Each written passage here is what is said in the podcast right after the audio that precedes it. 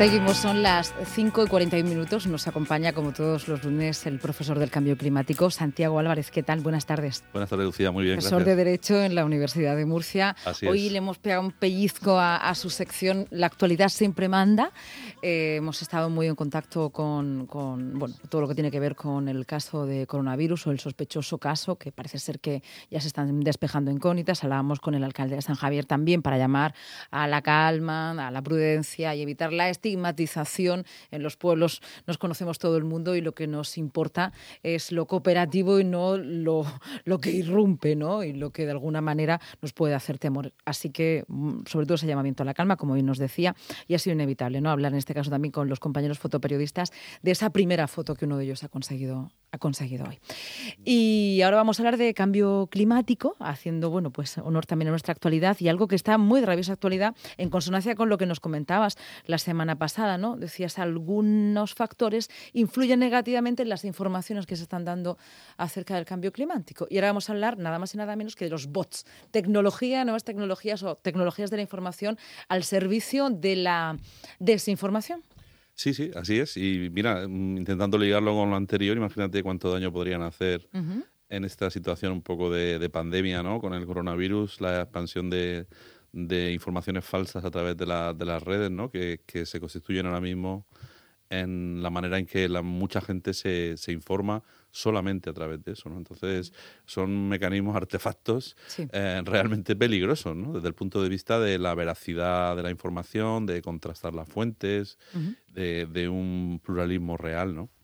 Desde aquí aprovechamos y decimos que solo fuentes oficiales, por favor que nuestros oyentes pongan la radio, lean la prensa, tanto en papel como digital, la televisión y en las cuentas de Twitter, las cuentas oficiales tanto de la Consejería como del Ministerio como de las autoridades públicas. Y dicho esto, ¿qué pasa con los bots? ¿Qué están haciendo?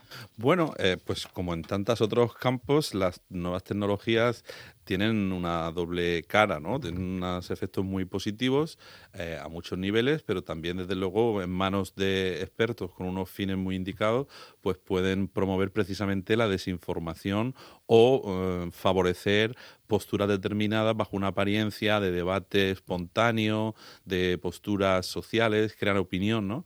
Y en este sentido, pues se ha descubierto que casi el 40% de los comentarios en Twitter que circulan sobre el cambio climático y que vienen un poco a poner en duda, o sin un poco a poner en duda esa realidad, pues precisamente provienen de bots y no provienen realmente de, de tuiteros y menos de, de personas Sí, que no tengan la, personas, eh, la no- información. No es ciudadanía ni mucho menos mm, fuentes autorizadas. No, y además lo están estudiando en universidades de por ahí y se está viendo cómo hay cierta coincidencia entre esos mensajes de estos bots, de estos eh, robots que, que de- expanden estas informaciones con ciertos acontecimientos políticos. Por ejemplo, cuando Estados Unidos anuncia su salida del Tratado de París a través del presidente, no sé si lo hizo con Twitter también directamente, pero sería Sí, capaz. Trump es muy dado al pero Twitter sería también, capaz. sí. Pero en ese momento se detecta un aumento de los bots que eh, ponen en duda el cambio climático, que dicen que esto es un invento de los chinos, que esto es un invento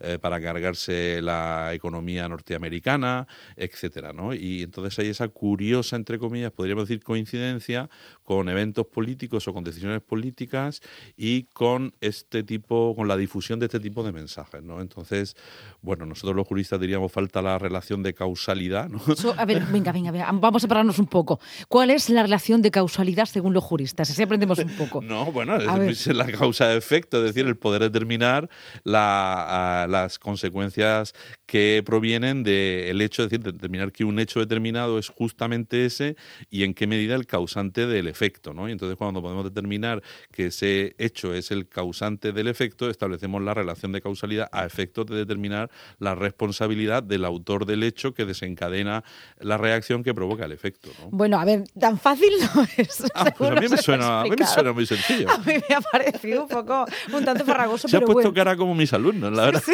sí. Yo no sé lo que pensarán los oyentes, pero así, a de pronto, sencillo, sencillo, la relación causa-efecto no es tan fácil. Seguramente por eso se cuelan los bots, ¿no? Bueno, eh, vamos a decirlo en Román Paladino, ah, sí, ¿no? Por la, favor, por favor. La sospecha de que están al servicio de quien les paga, es decir, de que son agencias que previo pago al servicio de los intereses de quien le pague, pues propagan o no según qué mensajes, pero bajo esa apariencia, pues antes hemos hablado de estos trolls, ¿no? De estos eh, personajes que intervienen como si fueran anónimos, que hacen comentarios como espontáneos, incluso con un lenguaje muy de la calle, muy social, pero que está todo muy bien estudiado por expertos de la comunicación, de la comunicación en redes y por informáticos, para diseñar un falso debate que lleve a la convicción, en el caso del cambio climático, pues eso de que no es tan grave, de que esto en realidad los científicos no lo tienen claro, de que esto, bueno, a saber, es una cosa ideológica que han diseñado unos contra otros, los políticos ya se sabe, etcétera, ¿no? Y entonces eh, crean esa falsa ilusión de debate y de contraste de posturas que no es tal,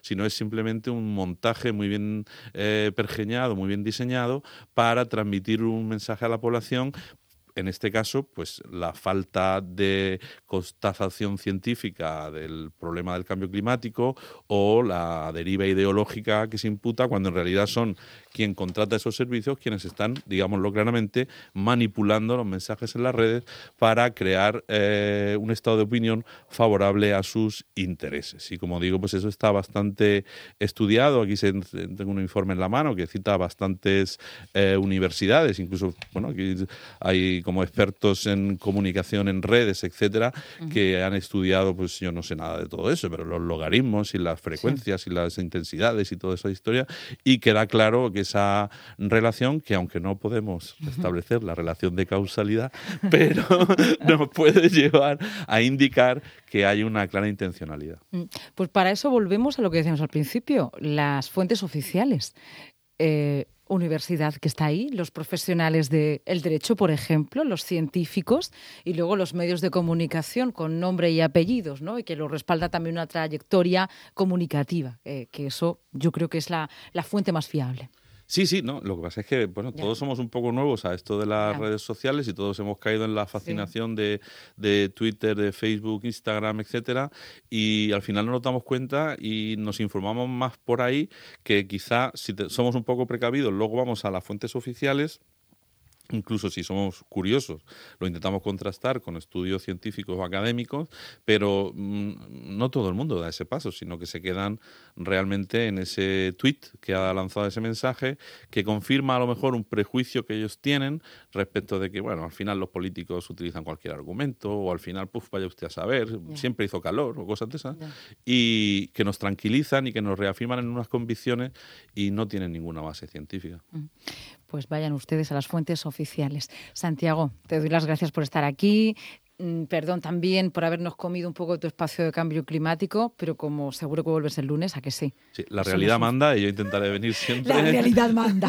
Este, este, titular me encanta. mucho más, se entiende mucho mejor que lo de la relación causal. Bueno. La realidad manda. Intentaremos mejorar. No, no, no es cosa tuya. Muchas gracias y vamos a continuar.